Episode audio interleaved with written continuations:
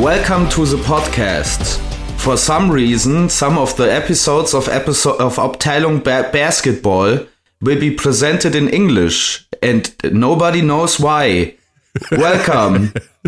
We are here. Ja, äh, guten Morgen oder Good Morning, Basti. Ähm, der Einstieg, ich vermute, ich weiß, worauf du anspielst. Ich wusste jetzt nicht, dass du auf Englisch eröffnest, aber es gab wieder auf der Easy Credit BBL Seite ähm, einen Nachbericht in englischer Sprache. Welcome to the Wow, Michael Corner. Und zwar vom Spiel ähm, ja, MBC gegen Frankfurt oder was war das jetzt irgendwie? Also, ja, wir haben da, es ist super ridiculous, to be honest, aber ich weiß they auch nicht. have a lot of they have a lot of international fans. Um, Yeah. So uh, we have to uh, we have to have the game Bericht in uh, the English. Ja.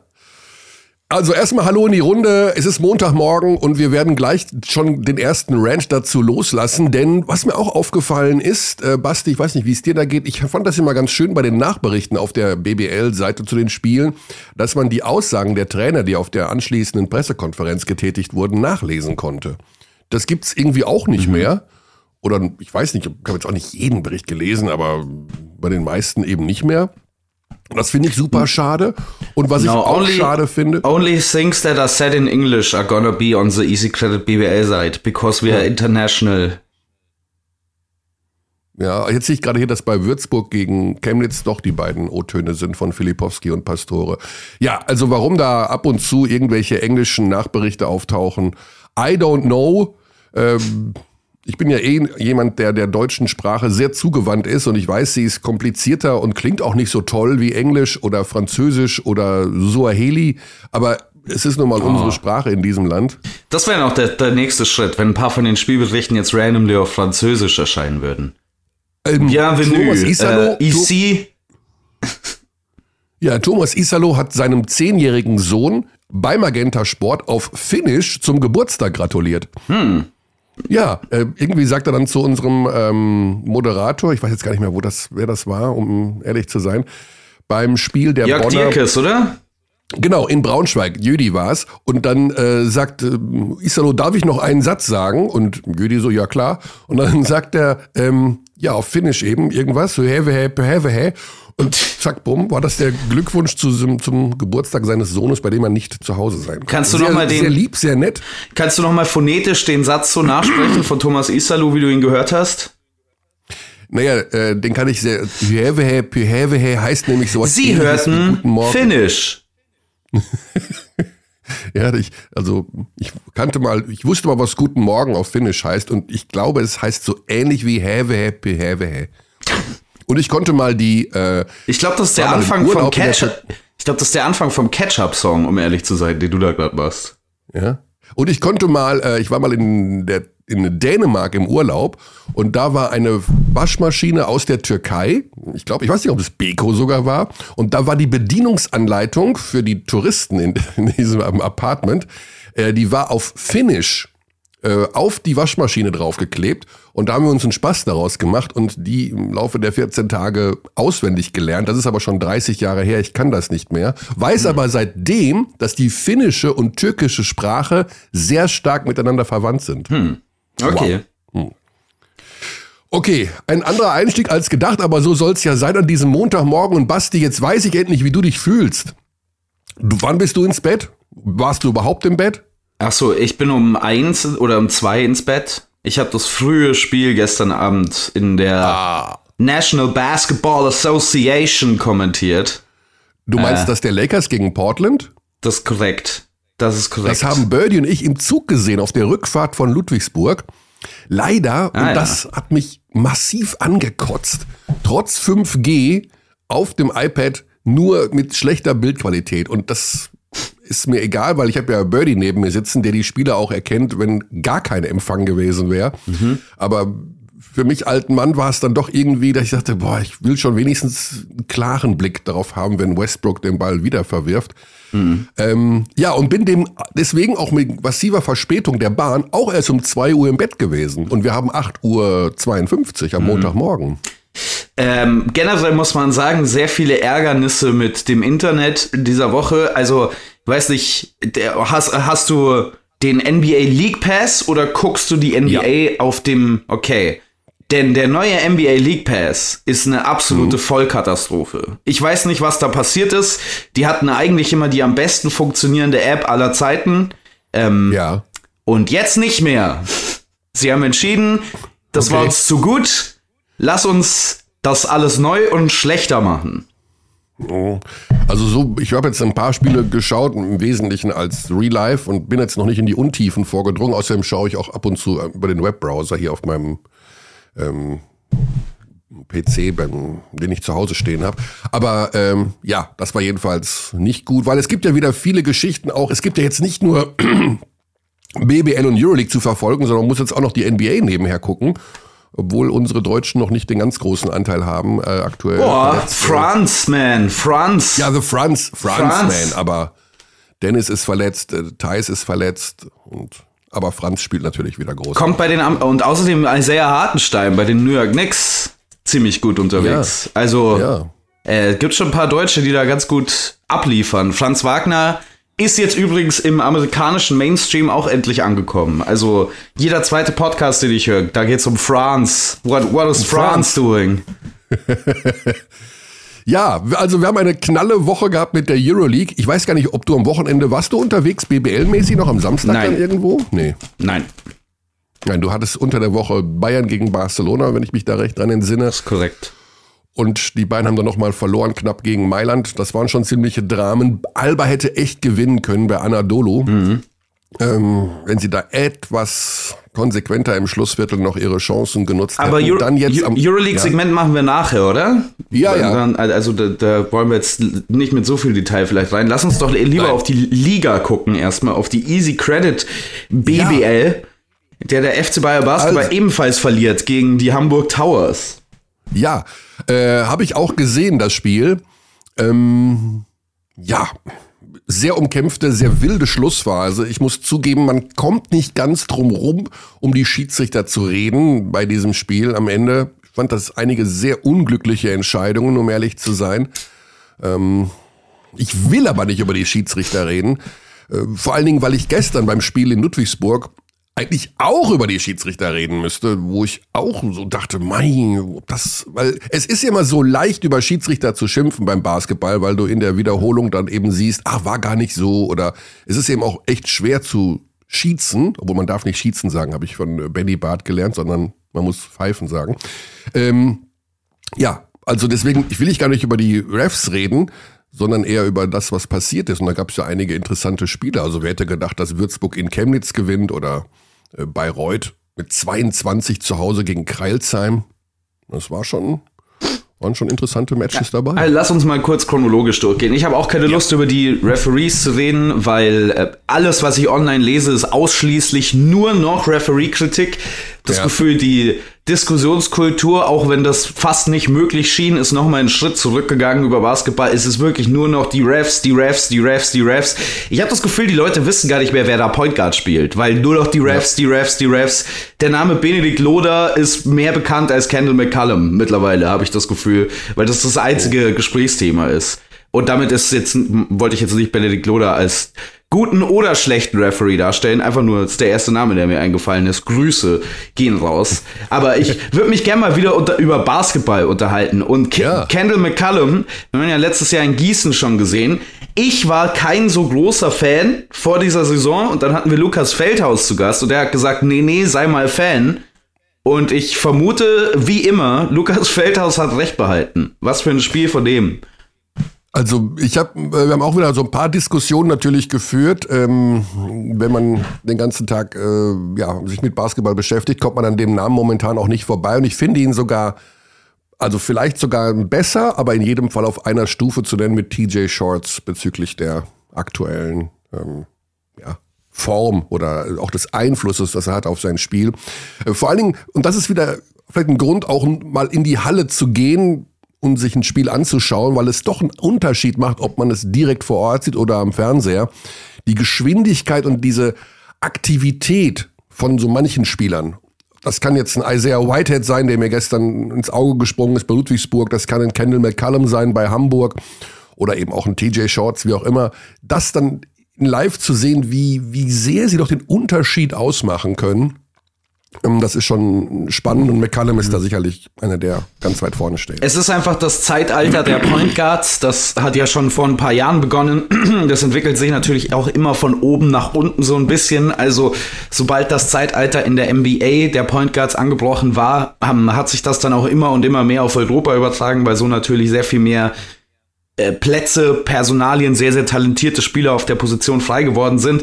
Und allein, wenn man sich mal diese Point Guard Rotationen anguckt, die wir jetzt in der BBL haben, das ist schon ein ganz anderes Level, finde ich noch, als vor ein paar Jahren.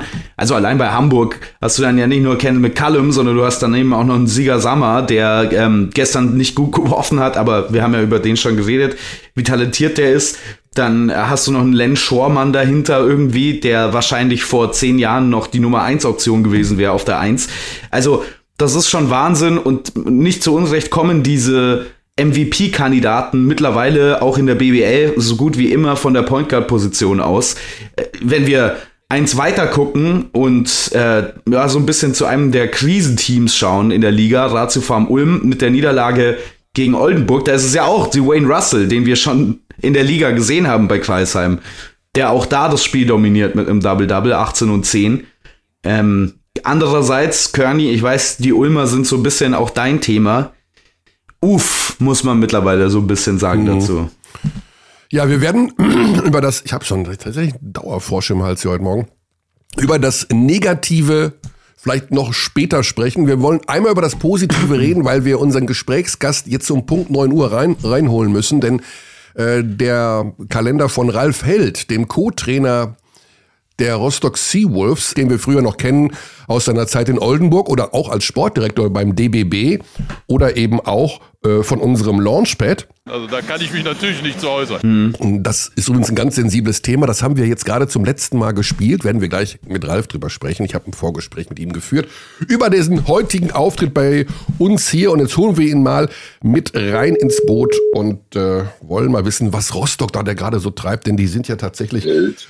Guten Morgen, Herr Held. Hier sind die Herren Körner und Ulrich vom Podcast-Abteilung. Ja, schönen guten Morgen. Schönen guten Morgen. Ja, diese Stimme, die äh, habe ich lange Jahre jetzt vermisst, muss ich sagen. Diese unverkennbare Stimme von Ralf Held, dem Co-Trainer in Rostock. Und wir wollen direkt in Medias Res gehen, Ralf. Ähm, was für ein Saisonstart. Das letzte Mal, dass ein Aufsteiger mit 4 zu 0 Siegen gestartet ist, war Trivia an dich, Ralf, oder auch an Basti. Wisst ihr das? Hm? Keine Ahnung. Keine Ahnung, ne? Ich hätte es auch nicht gewusst. Ich musste es auch, ich habe es gestern erfahren, weil es nachgeschlagen wurde. 2015 Würzburg unter Doug Bradley. Also gab es schon, ist ein paar Jährchen her. 4 zu 0 der Start für den Aufsteiger Rostock. Gestern ein ganz knappes Spiel in Göttingen gewonnen. Die schnellen sportlichen Fakten, Ralf, sind die, ihr seid das Team mit der höchsten Pace in der Liga, mit den meisten Abschlüssen. Es geht zack zügig nach vorne und ihr gewinnt die Basketballspiele. Sind das so ungefähr die Sachen, die ihr euch auch vorgestellt habt, die ihr direkt umsetzen konntet hier zu Saisonbeginn? Plus der Aufstiegseuphorie natürlich auch. Sind das die Hauptgründe für den Erfolg? Naja, also würde ich nicht so sehen, weil äh, oh. bei der Mannschaftszusammenstellung haben, sind wir ja ganz bewusst den Weg gegangen, ähnlich wie andere Aufsteiger aus den letzten Jahren dass wir den Kern der Mannschaft aus der zweiten Liga mit hochgenommen haben. Äh, auch mit der, mit der Vorstellung, dass man am Anfang der Saison anderen Teams gegenüber, die komplett neu zusammengestellt mhm. sind, einen gewissen Vorteil mitbringt, den man dann vielleicht mit ein bisschen Glück nutzen kann, um das ein oder andere Spiel zu gewinnen. Dass das jetzt am Ende so gut klappt, äh, ist eine schöne Momentaufnahme. Nehmen wir auch ganz sicher gerne mit. Äh, würde ich aber auch nicht überbewerten. Mhm. Okay, ja, das ist schon sehr rational gedacht, aber trotz alledem so vier Siege am Anfang plus der Tatsache, dass die Matches eben auch knapp gewonnen wurden. Das heißt also, da geht dem Team am Ende nicht die Flatter, sondern ja, man ist das eigentlich, man will ich sagen abgezockt, aber es wird schon sehr souverän beziehungsweise eben ohne nervöse Zitterhände gewonnen. Wie, was für einen Eindruck macht denn das Team auf dich? Momentan. Nein, das ist genau, das ist, geht aber in die gleiche Richtung. Also mhm. im Endeffekt nimmst du ja den, den Spirit und das Selbstvertrauen, das äh, die Mannschaft in der zweiten Liga über eine ganze Saison gewonnen hat, darin, dass sie am Ende wichtige Spiele, auch knappe Spiele gewinnen kann, die nimmst du ja mit. Und die Spieler, die vom letzten Jahr dabei sind, äh, tragen dazu bei, dass dieser Glaube bis zum Ende des Spiels ein Spiel noch gewinnen zu können. Und wir waren ja mehrfach auch im letzten Viertel in Rückstand, mhm. äh, dass der im Team da ist. Und dieses Selbstvertrauen musst du dir, wenn du eine Mannschaft komplett neu zusammenstellst, äh, erstmal erarbeiten über Erfolge, die man gemeinsam erzielt. Und äh, das ist der kleine, der kleine Vorteil, wenn man so will, auf den wir gesetzt haben und den wir meinen jetzt auch erkennen zu können. Mhm. Ein Teil der Identität der Mannschaft, und da kommen wir jetzt nicht ganz drum herum, ist natürlich diese familiäre Situation an der Seitenlinie, auch wenn du, weil ich dich als sehr, sehr, ähm, ja, wie soll man sagen, ähm, Menschen einschätze, der sich nicht in den Vordergrund drängt, aber dein Sohn ist der Head Coach, du bist der Co-Trainer. Äh, kannst du uns so ein bisschen die Entstehungsgeschichte dieser Konstellation ähm, darlegen, wie das sich entwickelt hat? Wann hat sich dein Sohn entschieden, Head Coach zu werden? Wann wusstest du, dass du damit einsteigen wirst in Rostock? Wie hat sich das entwickelt? Also relativ, relativ äh, einfach zu erklären. Es war so, dass ich äh, die Tätigkeit, die ich vorher ausgeübt habe als Geschäftsführer in Hannover, ähm, dass das zu Ende ging, weil der Hauptsponsor sich da zurückgezogen hat und demzufolge die Basis nicht mehr gegeben war. Ähm, ich habe dann sozusagen diesen, diesen Verein abgewickelt und hatte zu dem Zeitpunkt eigentlich nichts. Äh, habe dann für mich mehr oder weniger überlegt, äh, in meinem Alter, äh, was ich mache. Und zu dem damaligen Zeitpunkt war für mich eigentlich klar, also wenn jetzt irgendwas kommt, was dich besonders reizt, dann machst du es, wenn nicht, dann eben nicht. Mhm. Und äh, in dieser Phase hat dann Christian angerufen und äh, meinte, äh, wie es denn aussehe, äh, ob ich bei ihm als Assistenztrainer mitarbeiten wollte und mit dazu beitragen wollte, da was aufzubauen. Und äh, da habe ich dann zunächst mal mit allen Verantwortlichen auch gesprochen und äh, auch äh, mir das selbst sehr, sehr gut überlegt, aber auch allen anderen Beteiligten gesagt, dass man sich das sehr gut überlegen sollte, weil am Ende ist es natürlich eine besondere Konstellation, die ähm, auch eine, eine besondere Aufmerksamkeit hervorbringt, die positiv wie auch negativ sein kann. Mhm. Will heißen, wenn das äh, nicht gut gegangen wäre, äh, hätte es entsprechende Reaktionen gegeben. Und am Ende waren alle der Meinung, nö, lass uns das machen. Das ist eine gute Idee. Und äh, ich glaube, am Ende sind wir alle froh, dass wir es gemacht haben. Ja. Ist ja schon eine spannende Konstellation. Also, wir kennen das ja von Gordy Herbert, dem Bundestrainer und früheren Trainer in, in mhm. Frankfurt. Der hat ja auch seinen Sohn an der Seitenlinie oft ähm, als Assistant Coach. Also, da denkt man ja, die Hierarchie ist äh, so in Ordnung. Ne? Der Vater macht dem Sohn die Ansagen. Ähm, jetzt ist es so ein bisschen umgekehrt. Habt ihr da eine Hierarchie, wo dann dein Sohn auch mal sagt, wenn du jetzt eine Idee hattest in der Auszeit oder beim Training oder in der Vorbereitung und dann sagt er, nee Papa, lass mal, das habt ihr vielleicht früher so gemacht, aber wir machen das heute jetzt so? Also ist, oder ist das wirklich... Also in dem Ton nicht. in dem Ton nicht. Aber äh, Fakt ist, die Hierarchie ist eindeutig. Also mhm. Christian ist der Head Coach, ich bin der Assistant Coach. Also ich äh, schlage Dinge vor. Mhm. Und am Ende entscheidet er. Also ich habe da auch überhaupt, äh, du hast es ja selber vorher schon gesagt, ich bin nicht der Mensch, der der groß im Vordergrund stehen muss. Mir geht's eigentlich in allem, was ich tue, um die Sache. Mhm. Primär um die Sache. Und wenn am Ende die Sache stimmt, bin ich glücklich und zufrieden. Ja. Ja, die Sache scheint zu stimmen in Rostock. Hm, was, wie ist das denn angelegt, das Projekt? Also ich habe mich im Vorfeld dieser Folge von heute mal so ein bisschen umgehört. So, ne, es geht ja immer viel um Geld. Ne, also wer viel Geld hat in der Liga, der hat in den meisten Fällen auch einen guten Kader und äh, viele Geschäftsführer sagen mir mal, ja, ja, aber wir haben einen ganz kleinen Kader und äh, wir sind vielleicht auf Platz 16 oder 17, was das Geld angeht und hm, hm, hm. Und ich denke mir immer, ja, gerade wenn es um Geld geht. Hm. Aber man hört so ein bisschen, die in Rostock, die haben gar nicht so wenig Geld. Also die sind vom Budget her jetzt nicht das untere Viertel der Liga. Deswegen wäre meine Frage, dieses Projekt in Rostock, steht das finanziell mit scheinbar einem guten Sponsorenpool auf so sicheren Füßen, dass man da irgendwie auch ja eine Perspektive schon sich gebastelt hat, wo man im Jahr 2026 stehen will? Oder ist das jetzt erst einmal Aufstieg und etablieren und weiterschauen? Oder gibt es da irgendwie schon aufgrund der Tatsache, dass man scheinbar gut finanziell aufgestellt ist, irgendwelche Ziele für die unmittelbare Zukunft? Also zu den zu der finanziellen Aufstellung des Clubs kann ich wenig sagen, außer mhm. dass ich den Eindruck habe, dass es sehr, sehr solide ist und äh, dass man da gut drauf aufbauen kann. Wir haben im letzten und im vorletzten Sommer ziemlich viel Geld in Infrastruktur gesetzt, also einerseits personelle Aufstockung äh, des, des erweiterten Teamkaders mit äh, Teambetreuerinnen etc und andererseits auch in Rahmenbedingungen, also äh, Trainingshalle nochmal äh, komplett neu umgestaltet. Wir haben einen äh, riesigen Kraftraum, der jetzt äh, neu eingestellt wurde. Wir haben einen hauptamtlichen äh, Athletiktrainer, der sich um die Belange der Mannschaft kümmert. Wir haben Trainerbüros in der Trainingshalle, so dass wir als Trainer auch den ganzen Tag in der Halle sein können und für die Spieler da sein können, wenn sie denn zeitlich äh, sozusagen nochmal eine extra Einheit für sich äh, einbauen wollen. Also von daher ist da ziemlich viel Geld und Arbeit in Rahmenbedingungen gegangen. Und so wie ich das verstehe, ist das eigentlich auch die Herangehensweise des Clubs. Also der Club hat anders als viele andere Clubs äh, einen Weg insofern eingeschlagen, als äh, primär äh, erstmal äh, Breitensport.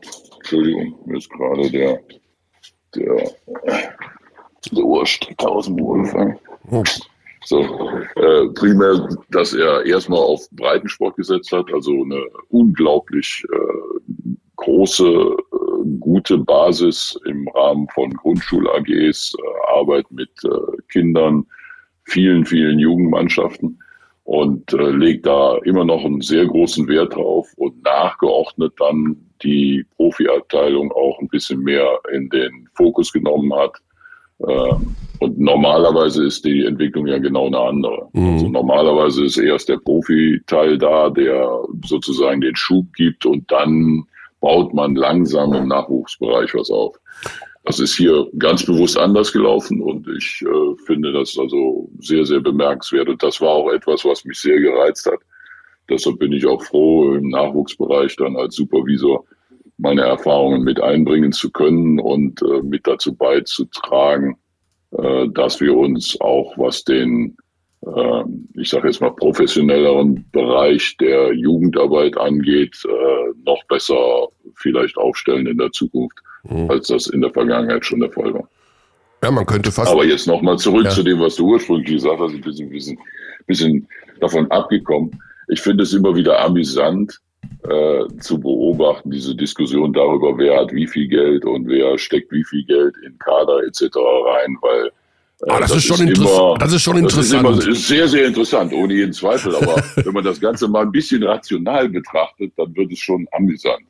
Weil Fakt ist, vor einer Saison gibt es eine Einschätzung. Vor der Saison äh, liegt allen Beteiligten, äh, liegen die Kader vor und alle Beteiligten treffen daraufhin eine Einschätzung, wohl wissend. Die meisten Trainer haben ja auch jede Menge Kontakt zu Agenten. Das heißt, man hat ja eine ungefähre Vorstellung davon, was wer kriegt, zumal man teilweise ja im Wettbewerb um Spieler ist. Mhm. Und dann äh, trifft man danach eine Einschätzung im Vorgriff auf die Saison und sagt, also der und der hat so viel Geld und äh, wird wahrscheinlich da und da in der Tabelle auftauchen. Und interessanterweise so vor vier Wochen, deshalb finde ich es amüsant, vor vier Wochen waren wir bei den meisten so der allererste Abstiegskandidat, weil Kader zu schwach, äh, zu dünn besetzt, äh, zu viele Fragezeichen. Und jetzt auf einmal haben wir ein paar Spiele gewonnen und jetzt auf einmal haben wir wahnsinnig viel Geld und der Kader ist also so un unglaublich klasse zusammengestellt. Von daher sage ich mir, Es ist doch grandios. Also innerhalb von vier Wochen ja. hat Christian es geschafft, die Spieler so unglaublich zu verbessern, dass sie auf einmal einen so hohen Mehrwert haben, ja. äh, dass sie jetzt eine komplett andere Einschätzung erfahren. Äh, wie gesagt, das finde ich amüsant. Ich habe das ja, Gefühl, du hast äh, äh, gerade so ein bisschen unsere gesamte Medienwelt auseinandergenommen. Ähm, damit. Es gab allerdings ja schon auch ein paar nein, Spieler. Nein, nein, nein, das äh, wollte ich und, nicht tun. Äh, ich, ich, ich, also, es ist nur über die vielen nee, nee, Jahre. Ich, ich, es ist eigentlich immer das gleiche Prozedere. Ja. Ja, ich sehe das, ich sehe das ja sehr positiv. Also ich stimme dir, stimme dir da ja zu. Also wir neigen da ja auch dazu, dann vielleicht ein bisschen zu sehr in die eine oder andere Richtung zu gehen, zu schnell. Aber es gibt ja durchaus auch Spieler in dem Kader, von denen zumindest für Außenstehende nicht ganz klar war, wie leistungsfähig die sein werden. Und einer, der da speziell eingeschlagen hat, natürlich ist Derek Alston, kommt aus der G-League, hatte da so eine Up-and-Down-Saison ähm, in äh, Salt Lake und jetzt macht er das äh, in der Liga? Seid ihr auch ein bisschen positiv davon überrascht, wie gut der sofort funktioniert oder habt ihr das eigentlich kommen sehen? Also, äh, dass er bei uns eine besondere Rolle haben sollte, haben muss, äh, war klar. Ich meine, wer sich die Mannschaftszusammenstellung anguckt, der wird das sehen. Äh, aber am Ende ist die Mannschaftszusammenstellung für mich immer sowas wie ein Mosaik, das man versucht aufzubauen. Man überlegt sich vorher, welche Qualitäten in der Mannschaft vertreten sein müssen äh, und fängt dann an, eine Mannschaft danach zusammenzustellen, welcher Spieler welche Qualitäten hat und am Ende muss ein Bild dabei zustande kommen. Und äh, dabei gehört es unter anderem auch natürlich als eine Qualität dazu, dass sie jemand haben muss, der äh, die Moment oben reinschmeißt, äh, mit einer hohen Wahrscheinlichkeit.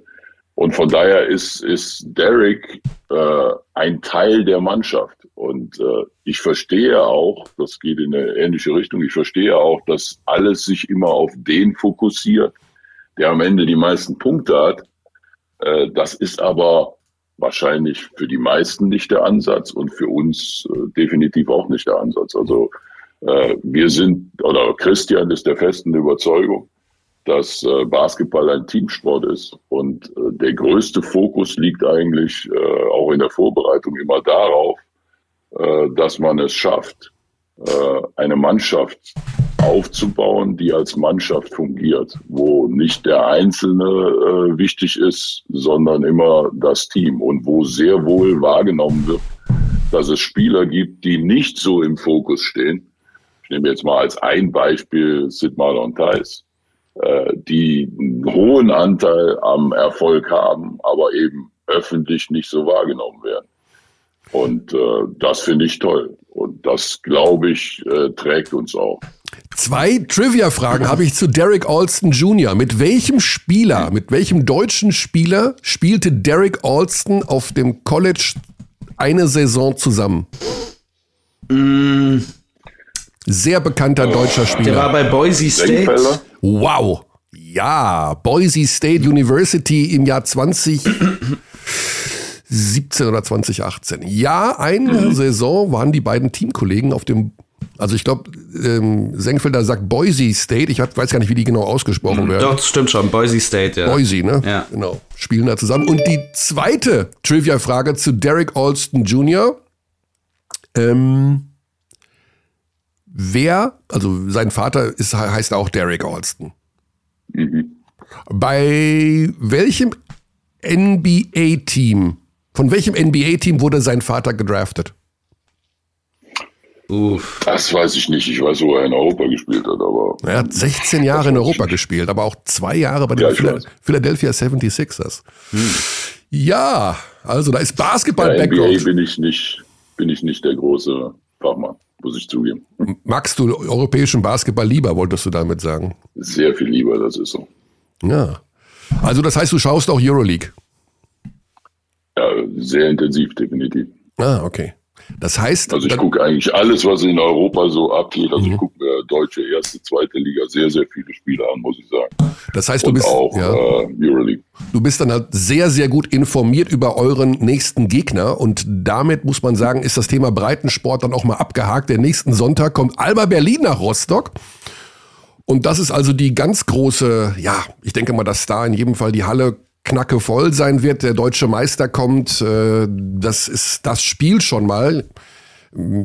Ja, da kribbelt's dann schon ein bisschen. Da kannst du mir jetzt nicht sagen, dass du nicht so ein klein wenig, nicht nervös, nervös bist du sicherlich nicht, aber vielleicht gespannt bist auf so dieses Aufeinandertreffen, oder? Auf das Aufeinandertreffen definitiv gespannt. Äh, nervös ganz sicher nicht. Das hm. Spiel mhm. ist seit längerer Zeit schon ausverkauft. Also von daher, die Atmosphäre wird eine tolle sein. Äh, und ich freue mich auch auf das Spiel. Äh, nichtsdestotrotz ist Alba momentan äh, das Maß der Dinge. Mhm. Also Alba geht ja nach einer, meiner Meinung nach, eine hervorragende Vorgehensweise, indem sie ganz bewusst auf Kontinuität setzen und auch auf Förderung von Spielern. Und das ist eigentlich genau mein Ding. Und von daher äh, allen, allen äh, Hochmut, äh, Hochmut, Quatsch, äh, alle, alle Anerkennung für das, was sie da machen und äh, das, auf welchem Niveau sie momentan zu Beginn der Saison, aufgrund der Tatsache, dass sie so lange schon zusammenspielen, agieren können, das finde ich beeindruckend. Und äh, den Verantwortlichen da, also nochmal ganz toll. Ja, so ein bisschen ähm, hat, klang das ja schon vorhin wie, wie Marco Baldi, wie du gesprochen hast, dass man eben erstmal mit der Jugend und der Breite arbeitet, um dann daraus das Fundament zu basteln. Das zahlt sich bei Berlin ja zunehmend mehr aus und äh, Sie haben sich aber schwer getan gegen Heidelberg. Also ähm, das war jetzt ohne Luke Sigma. Wenn man den da rausnimmt, dann hat man immer das Gefühl, ja, da fehlt dann schon mehr als nur ein Fünftel in der Starting Five, sondern da äh, wird dann schon etwas anders gespielt ohne ihn. Aber die hatten auch ein Wahnsinnsprogramm in der vergangenen Woche und sind aber jetzt unter der Woche nochmal in Valencia. Also werden auch äh, bis zu eurem Spiel da noch einmal Euroleague Kräfte lassen müssen in irgendeiner Form. In der kommenden Woche das schöne Spiel Rostock gegen Alba Berlin wird ein Kurzzeit-Live-Spiel sein bei Magenta Sport ab Sonntag 17.45 Uhr. Und dann zum Abschluss Ralf, über eine Sache müssen wir noch reden, die haben wir im Vorgespräch schon angesprochen. Äh, du warst, du hast in deiner Funktion als Sportdirektor des DBB irgendwann mal diesen Satz im Interview bei uns gesagt. Also da kann ich mich natürlich nicht zu äußern. Der ist seitdem, das ist ja schon ein paar Jahre her, immer wieder mal auf unserem Launchpad und wir nutzen es ja, haben es immer wieder mal genutzt, vielleicht, ich weiß gar nicht wie oft, äh, wenn es um knifflige Themen ging. Du bist mit diesem Satz nicht glücklich und wir wollen dir heute sagen, dieser Satz wird retired. Der kommt unters Hallendach, aber er wird nicht mehr gespielt. Ist das in Ordnung für ja, dich? Man darf das, ja, man darf das nicht überbewerten, aber es ist halt so, äh, dass ich mich sehr wohl gerne zu allem Möglichen äußere. Ja, wir und, haben äh, gerne zu dem stehe, was ich, was meine Überzeugung ist. Ja. Und von daher, äh, ja. Wir haben noch mal versucht zu rekapitulieren. Da ich auch halt im Rahmen, also da ich auch im Rahmen der meiner Tätigkeit als Sportdirektor relativ selten zu dem befragt wurde, was ich da tue, fand ich dann schon merkwürdig, dass ich im Gegenzug, wenn ich dann einmal gefragt werde und eine Äußerung tue, danach äh, komplett und immer wieder genau damit äh, konfrontiert ja. bin.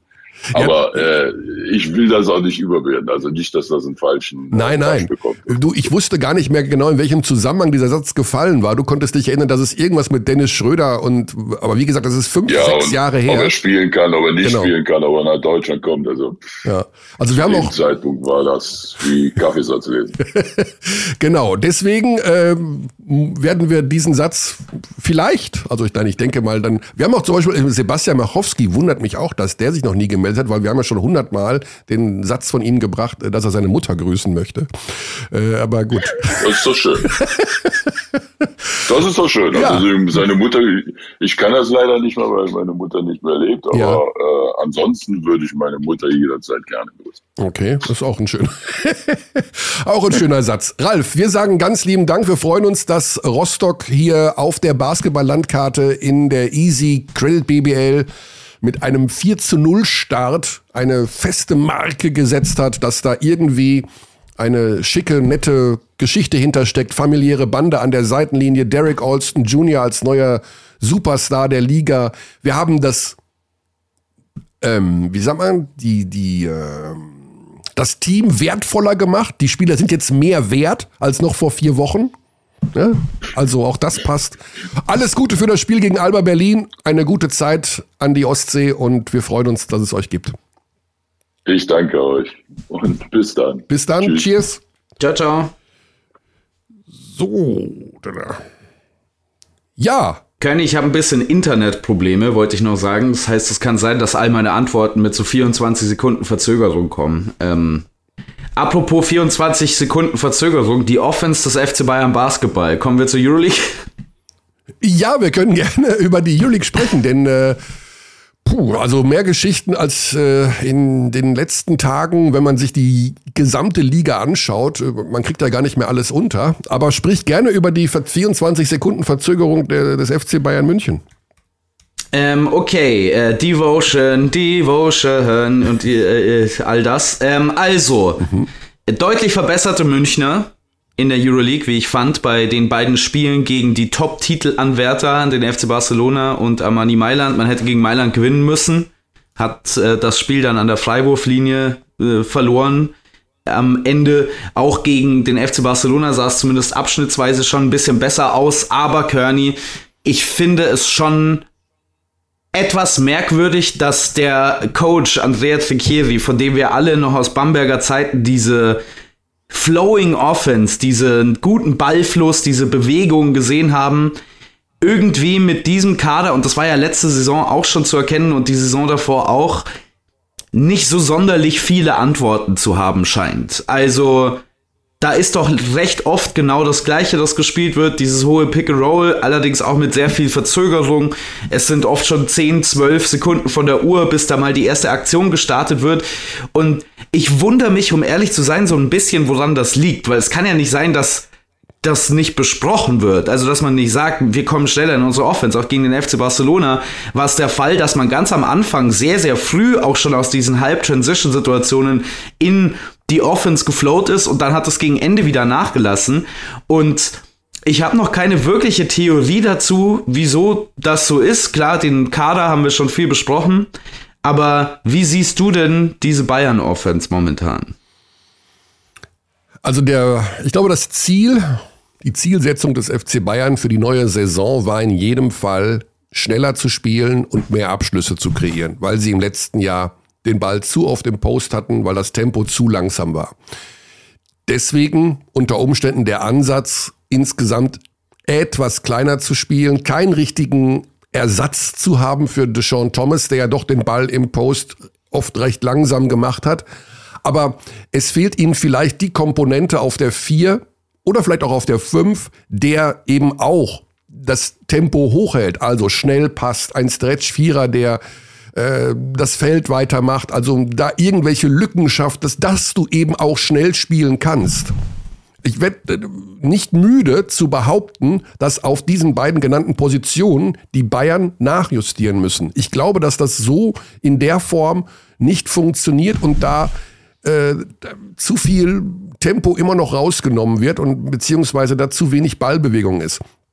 Und äh, ja, Cassius Winston muss sich erstmal an das ganze Ding da gewöhnen und äh, das ist ihm wahrscheinlich auch erstmal zu physisch gewesen in den ersten Spielen in der Liga, aber man merkt, dass er sich so allmählich reinfindet und weiß, was hier passiert. Ähm, ich denke, dass das schon klappen kann, aber äh, insgesamt ist, glaube ich, vielleicht ist auch der Ansatz bei Trinkeri momentan der, wir brauchen, wir müssen erstmal die Spieler integrieren, bevor wir mit wahnsinnig viel Motion und Bewegung in der Offensive arbeiten können. Vielleicht ist es erstmal wichtiger, defensiv gut zu stehen, äh, was sie ja teilweise wirklich relativ gut hinbekommen. Aber äh, klar, die große, ganz große Offensivkunst haben wir da bisher noch nicht gesehen, wobei das, glaube ich, auch der Faktor ist, der am längsten Zeit braucht. Plus der Tatsache, dass ich persönlich glaube, sie brauchen noch einen anderen Spieler. Typ. Ja, das wäre so ein bisschen meine, mein Ansatz. Aber Vielleicht ja. es ja auch irgendwann so. Nur jetzt starten sie wieder mit 0-4 und jetzt laufen sie wieder den, den, den Spielen hinterher. Und ähm, wir sehen die anderen Mannschaften, die sind auch nicht stehen geblieben.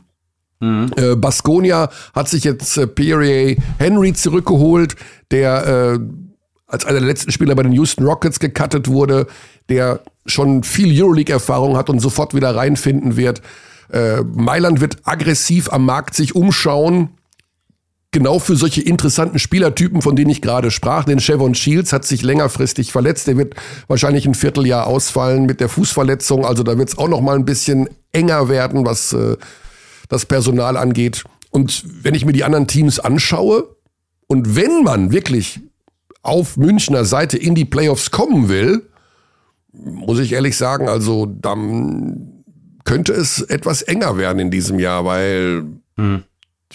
Andere Teams sich da weiterentwickeln und Ansprüche anmelden. Und wir sehen, wie ausgeglichen das alles gerade ist. Also 0-4 ist jetzt schon tough. Ja. Ja, und ähm, ich meine, man kann jetzt von diesen früh in der Saison Stats natürlich noch relativ wenig ableiten, außer ein paar Trends, die zu erkennen sind. Und da muss man doch zusammenfassen bisher, dass die Probleme nicht wirklich weg sind von der vergangenen Saison. Man spielt die viert langsamste Pace in der Euroleague, also oh. wieder sehr, sehr, sehr, sehr langsam. Die Offensive ist die viertschlechteste und die Defensive ist die viertschlechteste in der Liga. Und das in der Kombination ist natürlich ähm, ganz, ganz schwierig.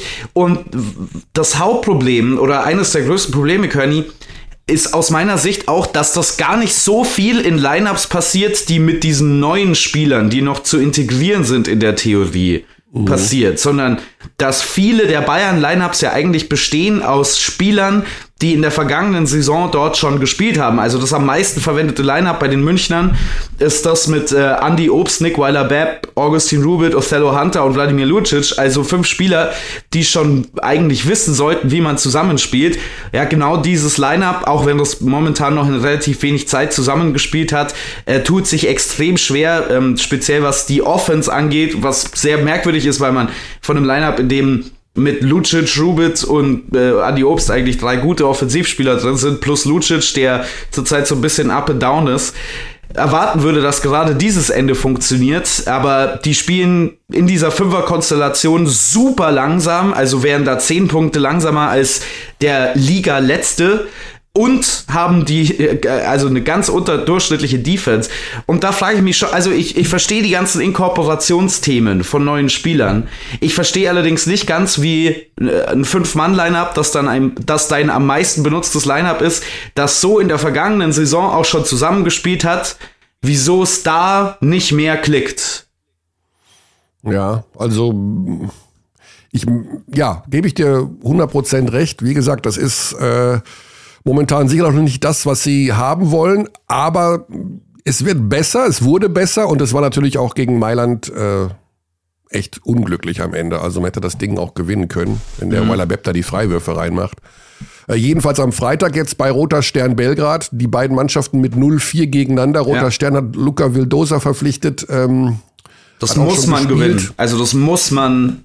Das muss man in jedem Fall gewinnen, ja. ja da gibt es keine, da gibt es eigentlich keine großen ähm, Ausreden mehr. Ja, der Druck ist in jedem Fall da. Letztes Jahr haben sie es hinbekommen, aus einem 0-4-Start noch was zu machen am Ende. Auch ja klar, wenn man da so ein bisschen ähm, vom profitiert hat, dass die russischen Teams ausgeschlossen wurden.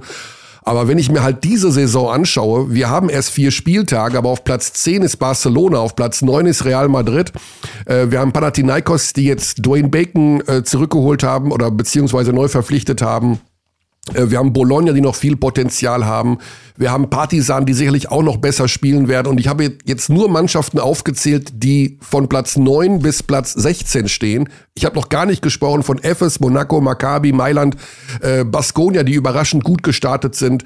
Alba Berlin, wenn die so weiterspielen, haben die allerbeste Chancen, sich ein solches Polster dazu erarbeiten, dass sie ein ernsthaftes Wort mitschreden können. Also das ist, glaube ich, keine Eintagsfliege, was die Albatrosse da momentan machen. Äh, wie gesagt, fast ärgerlich bei ja. Anadolu zu verlieren.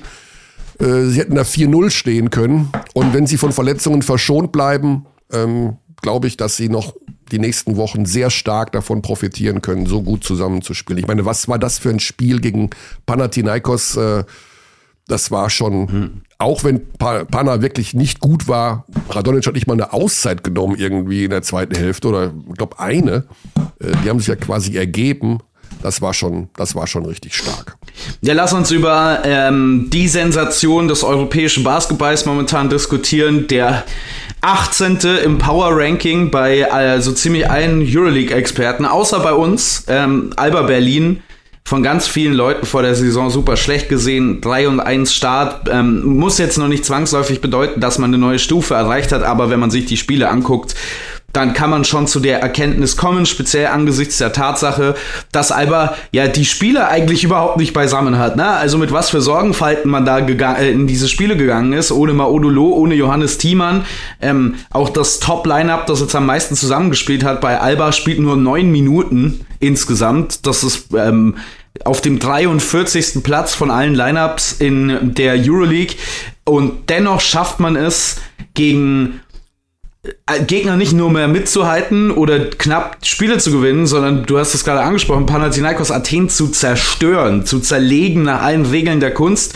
Und auch gegen ja. Anadolu Efes wäre ein Sieg drin gewesen. Und Alba, wir besprechen ja immer diese wunderschöne Offensive, diese Motion Offense und wie viele Spieler das inkorporiert. Was aber zurzeit die ganz große Stärke ist, ist bei Alba, das kennen wir aus der BBL schon seit ein paar Jahren, ist die Defense. Also, dass man es tatsächlich schafft, auch in verschiedenen Konstellationen den Gegner am Scoren abzuhalten. Da ist natürlich ein Riesenfaktor Kumaje, der einen klaren Schritt nach vorne genommen hat. Also diese Situationen, wo der in gerade offenen Flächen, wenn ein bisschen Platz um ihn herum ist, defensiv die Orientierung verliert, das scheint vorbei zu sein. Also da hat man es doch geschafft, diesem Spieler so sehr dieses defensive System ans Herz zu legen, dass er mittlerweile auch in verschiedenen Defensivformen dort existieren kann. Und, das haben wir ja schon zu Beginn der Saison besprochen, der Aufstieg bzw. die Konstanz die, das neue Leistungslevel von Tamir Blatt und Joel Soßmann, die tatsächlich diesen Schritt nach vorne gemacht haben, beide.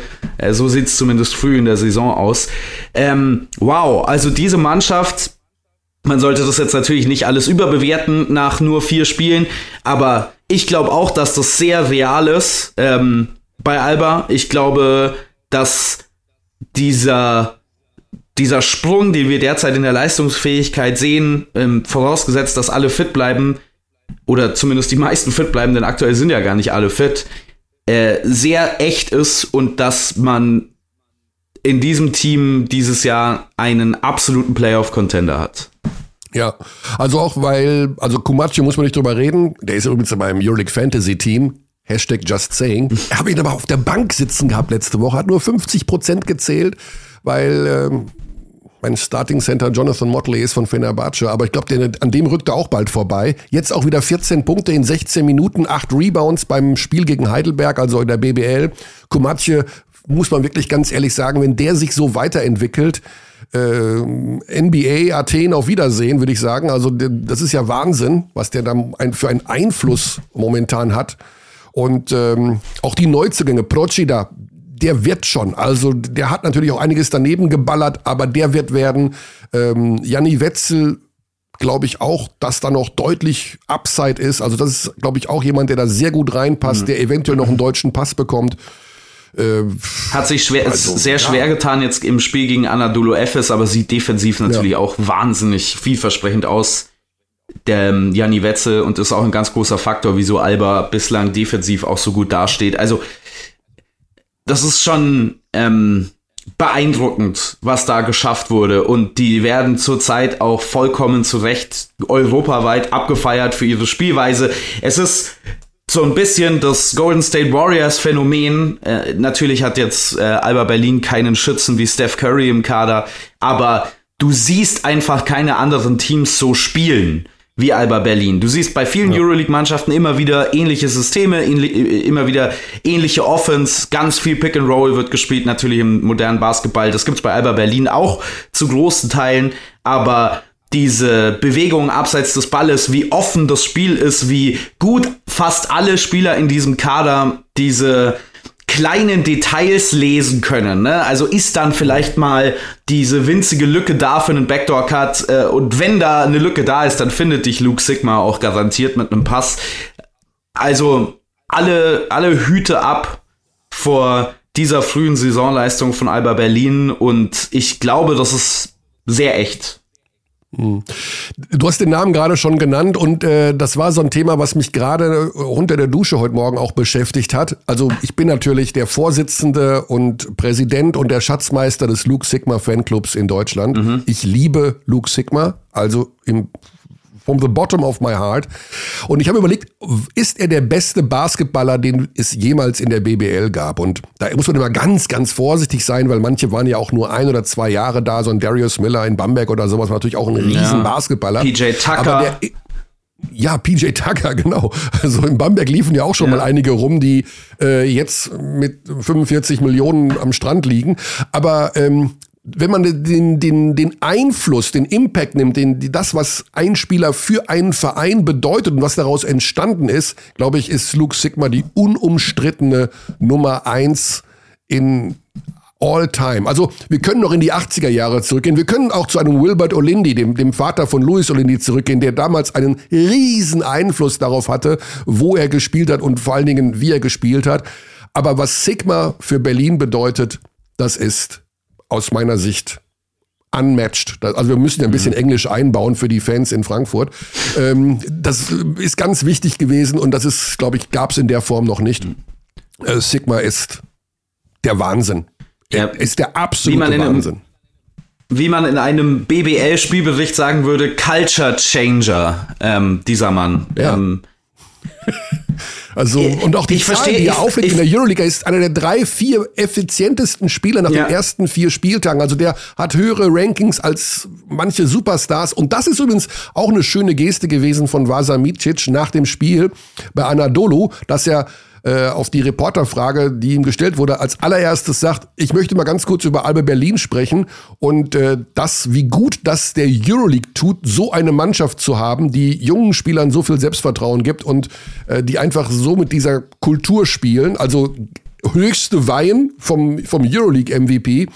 Ähm, starke Sache von Micic und ähm, in jedem Fall ist es darüber wert, sich nicht nur ausgiebig zu freuen, sondern das auch massiv abzufeiern, was da passiert. Äh, also ich glaube, um auf deine Frage von vorhin nochmal zurückzukommen, ein Ranking der besten individuellen Spieler in der BBL-Geschichte ist interessant und da würde Luke Sigma mit Sicherheit auch mit ganz oben landen. Ich bin mir nicht sicher, ob er individuell der Beste in der Liga-Geschichte ist. Das ist jetzt aus dem Stand auch ein bisschen schwer festzustellen. Also da gibt's ja auch ein paar gerade eben schon angesprochene andere Kandidaten. Also wir dürfen schon auch nicht vergessen, so ein Wladimir Lucic beim FC Bayern Basketball, auch wenn der jetzt früh in der Saison und nicht wie er selbst aussieht, so wirklich, das ist individuell schon ein herausragender Spieler. Äh, wir hatten auch einen Brad Wanamaker in der Liga und so weiter und so fort. Aber all diese Spieler, die noch in dieser Klasse sind, haben für mich nicht diesen kulturellen Impact auf eine Basketballmannschaft wie Luke Sigma. Ich glaube, da ist er tatsächlich einzigartig äh, in Deutschland, dass man im Prinzip ein komplettes Spielsystem rund um die Spielmacherfähigkeiten dieses ja. Mannes aufbauen kann und der natürlich dann, auch wenn es eng wird, selber scoret und selber übernehmen kann. Das hatten wir, glaube ich, so noch nie und ich glaube, das kann es auch nicht so häufig geben, weil es diese Spiele einfach nicht so häufig gibt. Ja. Also wie gesagt, das ist kein Affront auch gegen äh, irgendwelche Legenden wie, keine Ahnung, jetzt Mike Jeckel. Liebe Grüße an die Polizeidienststelle Vancouver Ost, wo er jetzt sitzt. Oh, weiß ich, ob er da noch sitzt, aber jedenfalls arbeitet. Äh, der natürlich unfassbar viele Punkte erzielt hat und eine unglaubliche Offensivmaschine war äh, die wir so in der Form auch nie wieder hatten. Aber wie gesagt, dieser Gesamt- und diese Spielkultur, diese Point-Forward-Geschichte, dieses, ja, Allround-Ding, was, was Sigma da aufzieht, das ist schon besonders. Das kann man nicht anders sagen. Alright, jetzt wollen wir noch mal kurz von der, von der Euroleague zur Liga, zur BBL zurückspringen, denn ich habe das Gefühl, da sind wir ein bisschen drüber geflogen vorhin. Du wolltest über die positiven ja. Dinge sprechen. Wir haben aber auch noch Ratio Farm Ulm zu besprechen, kurz, finde ich. Weil da, da gehen, glaube ich, die Warnlampen jetzt dann schon langsam alle an. Ja, also ich habe jetzt das Spiel in Oldenburg nur mit so einem Drittelauge verfolgen können und war auch aufgrund von zeitlichen Beschränkungen nicht in der Lage, zu 100 Prozent alles nachzuvollziehen, was da genau passiert ist. Denn sie haben ja sich auch da eigentlich, sie haben ja nicht schlecht gespielt. Also da waren sie auch lange dran und in Führung und haben am Ende, da habe ich mir schon fast gedacht, das war fast klar, äh, ging ihnen ein bisschen die Puste aus. Äh, Eurocup-Belastung etc. Aber das sieht tatsächlich noch nicht so aus. Jetzt hat Robinson zwar 22 Punkte gemacht, aber ich glaube, defensiv ist das nach wie vor noch eine, eine große Baustelle, die ähm, Gavel dazu bearbeiten hat.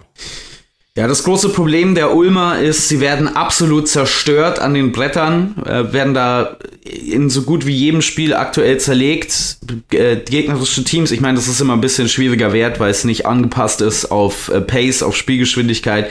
Gegnerische Teams haben fünf Offensiv-Rebounds mehr äh, pro Spiel als die Ulmer. Ja. Gegnerische Teams haben insgesamt, und das haben wir ja als so Erfolgsrezept von sehr guten BBL-Teams erlebt in den letzten Jahren, gegnerische Teams werfen zwölfmal mehr aus dem Feld pro Spiel als die Ulmer.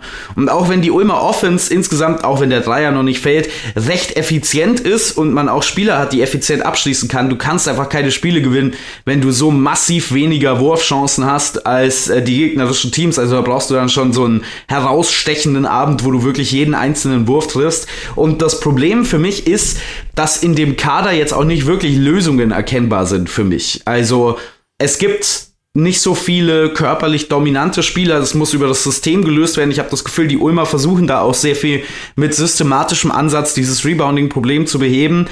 Dieses, dieser systematische Ansatz funktioniert aber aktuell überhaupt nicht. Und das ist ein Problem, das dringend gelöst werden muss. Denn also die Offense ist wie gesagt stabil, aber die beste Offense hilft dir nichts, wenn du zwölf Würfe weniger hast als der Gegner. Ja. Ja, also ich weiß noch nicht, ob diese internationalen Geschichten da momentan helfen, aber äh, ich kann mir sehr gut vorstellen, dass Ulm noch in der Lage sein kann, eventuell auch da noch nachzujustieren. Da muss man mal sehen. Ähm, ich weiß gar nicht, ob Robinson einen Zeitvertrag hat oder nicht. Das habe ich vergessen nachzufragen. Äh, ich bin nicht sicher, ob der einen Ganzjahresvertrag hat oder ob der auch. Aber da musst du noch mal gucken. Die Ulmer müssen wir in jedem Fall dann mal zum Spezialthema machen, denn ähm, das ist natürlich eine Sache, die ja doch dann neu ist, dass die da so weit unten stehen mhm. und mhm. dass der, das normalerweise haben sie ja immer Spieler hervorgebracht. Ne, Selma J. Christen, Jaron Blossom Game, Blossom Game, jetzt ein Euroleague-Spieler, äh, die sich in dem Jahr in Ulm nicht nur entwickelt haben, sondern auch zeigen konnten, äh, was sie drauf haben, beziehungsweise dass es ein gutes Scouting war von den Ulmern und immer wieder Spieler rausgebracht, die ihren Marktwert in dieser einen Saison oder manchmal zwei Spielzeiten in Ulm doch massiv verbessert haben. Ähm, und das ist für Gavel wirklich für sein Rookie-Jahr als Head Coach eine verdammt schwierige Aufgabe. Also da tut er mir fast ein bisschen leid, der Torno, äh, dass er da mit so vielen ähm, Befindlichkeiten da gerade umgehen muss. Aber ja, schwierig. Ja. Tatsächlich schwierig. Und die andere Mannschaft, wo ich auch wieder ein bisschen Abbitte leisten muss, glaube ich, ich habe Bamberg zu gut gesehen. Ich bin bereit, meinen Fehler einzugestehen. Ähm. Ja, also bei Bamberg, äh, der Dienstplan wollte es so, dass ich schon mehrere Bamberg-Spiele gemacht habe, sowohl das Spiel gegen Kreilsheim, ähm, das Pokalspiel gegen die Bayern und jetzt eben auch wieder in Ludwigsburg. Und ich mich sehr viel damit beschäftigt habe, weil ich eigentlich die Kaderzusammenstellung, und da waren wir ja äh, relativ einer Meinung vor Saisonbeginn, gar nicht so schlecht finde, aber gestern wieder, ja, Lubu ist schwer zu spielen, okay, wir wissen's, aber wow, da haben sie sich zwar wieder reingearbeitet mit besserer Defensive, aber offensiv Karin Jauskas doch wirklich fehleranfällig, muss man ganz ehrlich sagen, mhm. auf der Eins. Ähm, das habe ich den positiven Trend, den ich ihm so sehr gewünscht habe, den habe ich dann nicht weiter gesehen. Äh, Bell macht im Grunde da mit den Aufbau und das ist kein klassischer Einser. Wright Foreman, ja. Wie gesagt, der, das ist immer dieses Ding. Der macht dann natürlich plötzlich 30 aus dem Nichts, aber hilft das insgesamt dem, dem Team? Und was ist defensiv dann plötzlich anders? Da war plötzlich mehr Engagement dabei. Die ersten anderthalb Viertel, das war ja eine Vollkatastrophe. Ähm, da fehlt eben auch die Konstanz. Also da ist irgendwie noch der Wurm drin, aber ich kann auch gar nicht so hundertprozentig sagen, woran es liegt. Also mein Hauptproblem ist tatsächlich, dass diese Mannschaft sehr viele Spieler im Kader hat, für die kreiert werden müsste aber niemand, der für andere Spieler kreieren kann. Also Mhm. Karin Jauskas ist natürlich von der Position her ein Point Guard, war aber noch nie so ein Pass-First-Typ. Der hat ja für einen Point Guard eine ganz unübliche Spielweise für einen modernen Point Guard eigentlich. Also der nimmt ja. keine Würfe von außen und arbeitet sich quasi immer in diese Floater Range oder in die Zone vor, aber kreiert da auch vor allen Dingen für sich selbst und nicht ähm, sonderlich groß für andere. Ist jetzt bei diesen vier Spielen im Schnitt bei fünf Assists. Ich glaube, das ist schon bei weitem der höchste Wert in seiner äh, Karriere bisher, dafür auch sehr viele Turnover und das macht natürlich den anderen das Leben so ein bisschen schwer um sich herum. Also Senkfelder kann sich natürlich Würfe im Poster arbeiten, aber das ist auch ein Spieler, der eingesetzt werden muss. So ein Bohatschik, das ist ein Spieler, der eingesetzt und gefunden werden muss. Ja, das ist absolut. Ja, ja. jemand, der um Blöcke rennt und dann den, die, die Würfe treffen kann. Auch ein Spencer Reeves, auch wenn der am Ball selber was kann, ist jemand, der eingesetzt werden muss. Und so wirkt irgendwie diese ganze Restoffensive so ein bisschen abgeschnitten von dem, was da von der Point Guard Position aus passiert, weil auch ein Justin oh. Red Foreman, also der wenn der den Ball einmal bekommt, dann ist er weg. Ne? Also entweder als Korb oder als ähm, verpasster Wurf oder als Ballverlust. Ähm, auch wenn er jetzt keine sonderlich großen Turnover hat. Aber Red Foreman, ich weiß nicht, ob er überhaupt schon mit dem Pass gespielt hat in dieser Saison. Äh, ja. Und so gar nicht unähnlich, finde ich, zu dem, was äh, der FC Bayer Basketball in der Euroleague für Probleme hat, hat auch Bamberg offensiv solche Probleme, dass es äh, sehr lang dauert, bis man in seine Offense kommt. Und dann ist es auch oft sehr vorhersehbar aktuell, was dann da genau gelaufen wird, wenn sie mal in ihrer Offense sind. Und auch bei Bamberg ist das große Problem aktuell, dass ähm, der Gegner sehr viel mehr Wurfversuche hat, nicht ganz so dramatisch wie bei den Ulmern, da sind es fünf Wurfversuche mehr. Und das ist auch deswegen so, weil die Defense eben null Aggression ausübt, keine Turnover erzwingt. Das war ja letzte Saison schon ein bisschen der Fall, weil man jetzt auch nicht so viele Spieler hat, die in Passwegen stehen oder da super aggressiv am Ball spielen können. Und so macht man natürlich den Spielaufbau für den Gegner leichter. Man nimmt damit auch keine Energie weg fürs andere Ende. Das ist ja auch nochmal so ein Faktor, der manchmal ein bisschen unterschätzt wird, finde ich. Also wenn du dir schon schwer tust, in deine Offense zu kommen, dann ist es natürlich gleich anstrengender auch wieder zu verteidigen. Und da haben Teams gegen Bamberg bislang überhaupt kein Problem. Und auch da mhm. ähm, muss man sich mittlerweile, finde ich, ein bisschen Sorgen machen. Äh, also der einzige Pflichtspielsieg kam jetzt gegen Chemnitz im Europe Cup. Die Chemnitzer haben noch schon Frist für mich. Also das ist absolut zerstörend, wenn du mitten oder direkt nach einer guten Saisonvorbereitung so als kompletter Kader einmal Corona bekommst. Wir sehen, was für Riesenschwierigkeiten die Chemnitzer damit haben. Ähm, aber auch in dem und Spiel. Noch zwei, auch, und zwei Abgänge auch noch. Ja, yeah, ja. Und vor allen Dingen, aber auch in dem Spiel im Eurocup, das die Bamberger am Ende noch gewinnen konnten, war Chemnitzer äh, zwischenzeitlich mit 20 vorne. Also das war auch keine sichere, einfache Sache für Bamberg, dass man da die Chemnitzer schlägt. Das war direkt in der Woche, nachdem diese Corona-Welle durchs Team gegangen ist. Also, mhm. ja, ähm, nicht viel Positives aktuell. Äh, ich weiß nicht, haben wir noch was äh, Positives zu bereden? Die EWE Baskets Oldenburg vielleicht, die wieder mehr wie ähm, das Team aussehen, das wir noch vor ein paar Jahren äh, kannten, beziehungsweise vor dieser verhunzten letzten Saison. Ja, ich meine, denen kommt vielleicht zugute, dass sie wirklich völlige ähm, Konzentration haben auf die Spiele in der BBL, sich nicht unter der Woche noch mit irgendwelchen europäischen Teams auseinandersetzen müssen.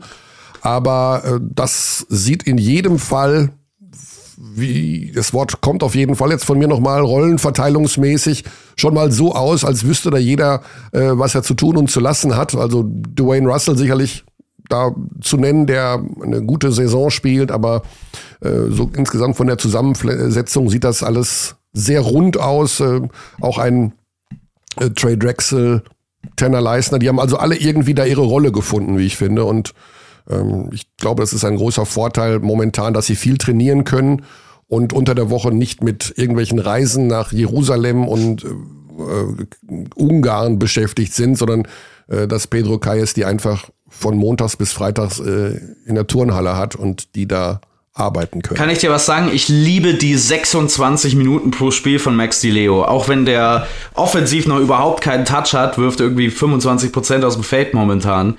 Aber ich liebe jede einzelne Minute, die der Typ dir defensiv gibt. Und ähm, habe mich schon immer gewundert, ob man das nicht noch hochskalieren könnte. Hatte er letztes Jahr in Hamburg eine Rolle mit so 15, 16 Minuten pro Spiel. Das war auch irgendwie immer so sein, sein Maß an Spielzeit, das er bekommen hat. Und jetzt ist es tatsächlich massiv hochskaliert worden, seine Spielzeit. Und es stellt sich raus, der Typ ist auch über diese längere Spielzeit vor allen Dingen defensiv extrem wertvoll. Wenn er jetzt noch seinen Wurf finden kann, ähm, den er ja durchaus besitzt, dann kann man sich, glaube ich, warm anziehen als Rest der Liga. Diese Rotation ist sowieso defensiv wahnsinnig potent. Also auch so ein Pjanic, der dann da noch mit dazukommt, so ein absoluter Athlet. Und man schafft es, oder Pedro Calles schafft es auch, die eher defensiv anfälligeren Spieler, wie zum Beispiel einen Dwayne Russell, gut in Anführungszeichen zu verstecken ähm, in dieser Mannschaft momentan.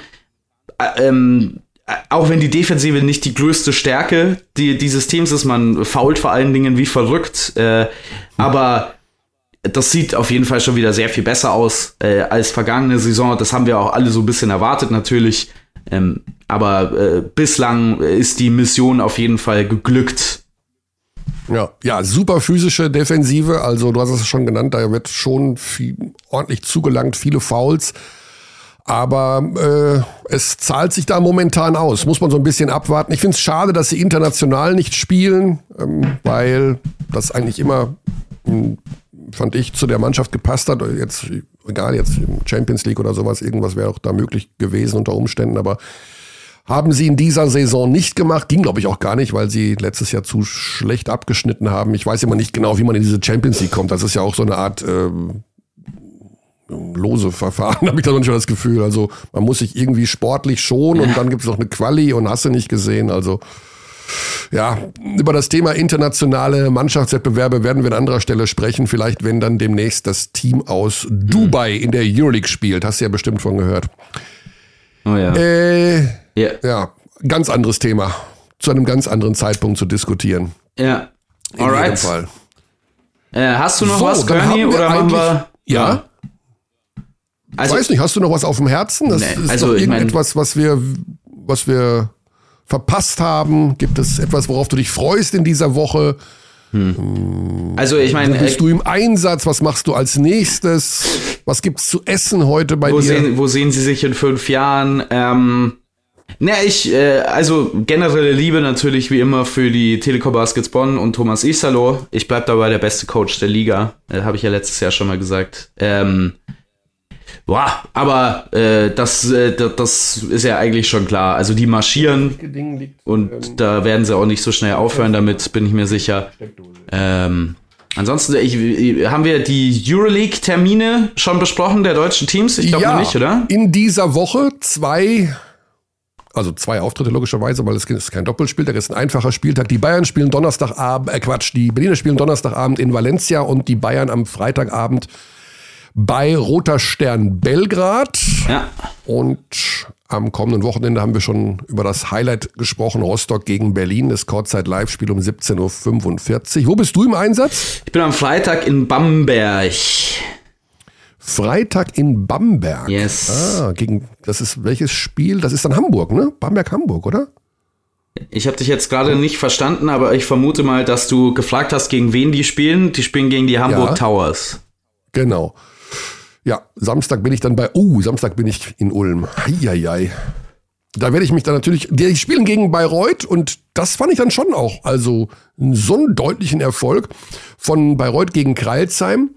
Ich glaube, das Thema Kreilsheim müssen wir auch mal irgendwann, weil wir haben über, wenn wir sagen, wir müssen über das Negative sprechen, dann müssen wir ganz allmählich auch über Kreilsheim reden, denn da scheint dann doch irgendwas nicht so rund zu laufen. Der Vorteil ist, ich sehe am Sonntag die Kreilsheimer noch in München und vielleicht können wir da über Ulm und Kreilsheim am kommenden Montag mit neuen Erkenntnissen arbeiten. Ja, das wäre doch. Ja, dann mal, lass uns, lass uns, lass uns das machen. Lass uns das machen am nächsten. Eine, eine komplette Negativsendung willst du am nächsten Montag machen. Ist das nicht sowieso eigentlich jede Sendung momentan? Also ist nicht jede Sendung, egal zu welchem Thema, eine komplette Negativsendung? Also im Vergleich zu den Weltnachrichten muss ich sagen, finde ich unsere äh, Sendungen ausgesprochen positiv. Ähm, muss offen zugeben, dass ich so, so viel Basketball selten geschaut habe in meinem Leben wie in der vergangenen Woche mit der Euroleague. Da war wirklich jeden Abend, entweder habe ich selber ein Spiel gehabt oder ich habe es mir einfach reingezogen. Ähm, das waren schon, das ist schon eine Sache, die viel Spaß macht. Und übrigens, ganz kurz als Hinweis, nicht, weil ich, ich habe zwei, drei Zuschriften bekommen, ja, dass man sich nicht mehr so um die BBL-Themen kümmern würde bei Magenta Sport, weil man ja ab der kommenden Saison die Rechte nicht mehr hat. Also das ist natürlich Quatsch mit Soße.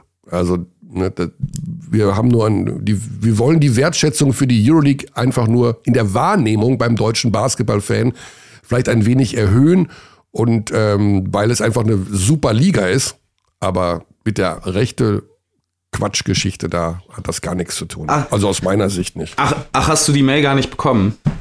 Dass wir nie wieder über die BBL sprechen sollen. Ich, ich, ich leite dir die später weiter.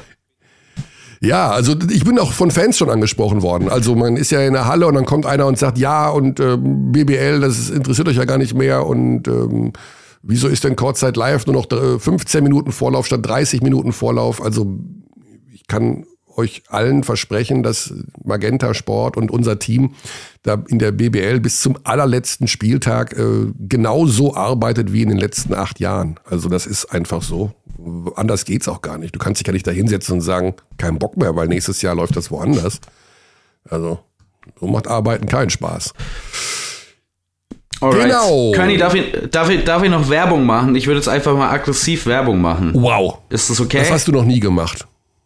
Ja, aber, es, aber die gerne, Zeit ist gerne. gekommen. Ich bin, ich, ich bin ja. verzweifelt genug mittlerweile. Ähm, Leute, okay. wenn ihr. Du brauchst eine Wohnung. Äh, nee. Nee. Okay. Ähm, wenn ihr Bock habt auf äh, Comedy mit einer merkwürdigen Prämisse, mit einer merkwürdigen Idee, dann abonniert doch gerne mal den Podcast Duden Comedy, wo ich zusammen mit meinem Kollegen Hans Thalhammer ähm, den Versuch unternehme, zu jedem einzelnen Wort im Duden mindestens einen Joke zu schreiben. Es sind manchmal gute Wörter dabei und manchmal schlechte Wörter. Es ist sehr viel. Moment. Ja. Es ist sehr viel Fun. Ja. Äh, schaut vorbei. Äh, Basti, ist der wieder aufgelebt? Oder? Der ist wieder aufgelegt, ja, der läuft wieder. Ah! Ich, äh, Stargast war auch schon mal Michael Körner mit zwei Jokes. Ja, ich habe versucht, mich einzubringen, aber ich glaube, die wurden äh, als, nicht, als nicht zu gut befunden für den Comedy-Podcast. Die wurden aber auf jeden Fall vorgelesen. Also das, das ist auf jeden Fall passiert. Ja, ähm, kann ich nur unterstützen. Find, freut mich, dass du da wieder aktiv bist, äh, weil die Grundidee ist geil. Aber wie lange bleibt ihr noch beim Buchstaben A dann? Weil da wart ihr sehr lange beim Buchstaben A. Ähm, wir sind immer noch bei Wörtern, die mit A, B beginnen. bei Folge 38. Es kann also dauern, bis ihr dann im ja. äh, Alphabet ein paar Schritte weitergeht. Ja, ja schöne Sache. Ähm, wirklich reinhören. Also ich habe da auch schon ein paar Mal reingehört. Das ist, äh, wenn man den Humor hat, den Basti hat, dann hat man da viel Spaß. So, ich glaube, ich mache die Hawaii-Musik an. Ich wollte noch irgendwas Alright. sagen, aber ich komme nicht drauf. Es ärgert mich ein ganz klein wenig, aber ich glaube, wir haben alles soweit erledigt. Gut. Genau, das war die Abteilung Basketball für den Montag, den 24. Oktober. Und wir sind voller Erwartung auf die nächsten Spiele. Ärgert mich fast ein bisschen. Wir haben ja Eurocup auch noch. Eurocup Hamburg und Ulm spielen Dienstag und Mittwoch. Also ist, auch wenn es kein Euroleague-Spieltag ist, aber die Auftritte der Hamburger und der Ulmer verfolgen wir natürlich beim Magenta Sport im Eurocup genauso und schauen, wie sich da weiterentwickelt. Basti, ja. ich wünsche dir von Herzen eine schöne Woche.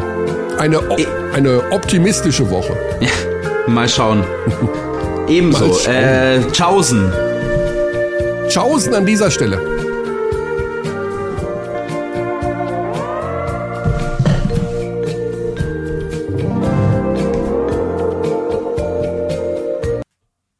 We treat people here with complete respect. This is Germany.